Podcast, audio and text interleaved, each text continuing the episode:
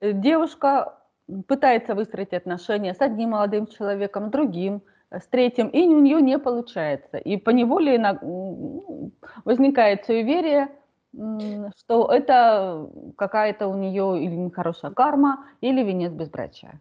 Ну да, это такие объяснения. А как это может появиться? Да, вот, вот очень правильный вопрос, очень интересный. Как это может появиться? Э, смотрите-ка, э, все идет из семьи.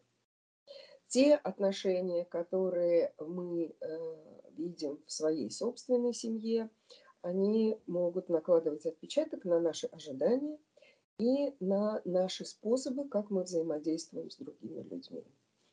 А почему у девушки не получились отношения в первый раз, второй раз? Э, здесь может быть много причин. Во-первых, угу. ее собственные ожидания, которые не оправдались.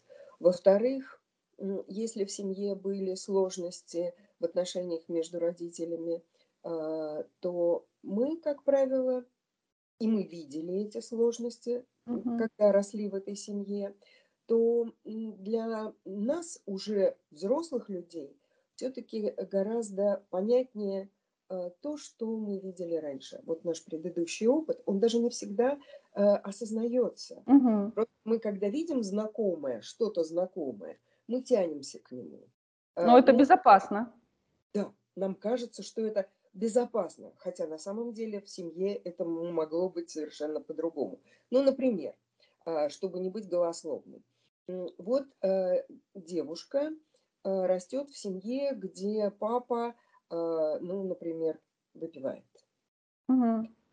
И, к сожалению, это бывает вот, в нашей культуре, это довольно частое явление. Угу. Ей приходится брать на себя ответственность Э, ну, например, за младших братьев и сестер, э, за маму. Э, ей приходится быть очень чуткой к тому, в каком настроении придет папа с работы, потому что в зависимости от его состояния вся семья либо прячется или как-то старается уберечь себя от его, его гнева. И вот такая девочка, девушка вырос, вырастая, а, у нее вот эта чуткость, а, привычка опекать, привычка заботиться, угу. и она находит себя... То есть она выбирает мужчин, которые откликаются на эти ее привычки? Да, или даже э, откликаются, да, откликаются на эти ее привычки. Но и мужчины ищут тоже такую девушку. И в итоге она получает, ну, по сути дела, ту же историю, которая была э, в ее собственной семье.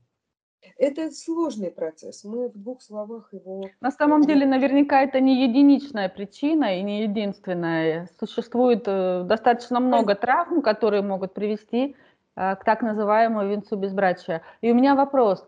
А какие родительские послания иногда формируют венец безбрачия?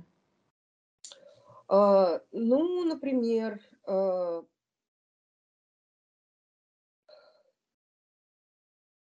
Ты должна жертвовать собой ради, ради кого-то, ради, ради угу. своих близких. А, э, извините, перебила. Никто тебя не будет любить так, как мать.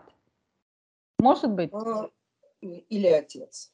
Угу. Да. Это, это тоже такой, такая история тоже возможна, но, но скорее, э, скорее это что-то про условную любовь, если ты будешь вот соответствовать угу. моим ожиданиям, если ты будешь uh-huh. достаточно хороша и э, лучше семьи, ничего у тебя нет. И родители не в силах расстаться со своим uh-huh.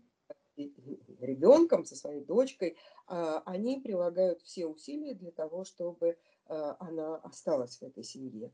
Или переключают на, на себя вним, ее внимание, занимают очень большое место в ее жизни, Э, привязывая тем или иным способом, болезнями, например, какими-то проблемами. Такие невербальные послания. Конечно, невербальные послания. То есть ты для нас очень важна, ты для нас очень нужна, а как у тебя сложатся дела э, в твоей собственной семье, это еще неизвестно. То есть здесь нарушается процесс сепарации.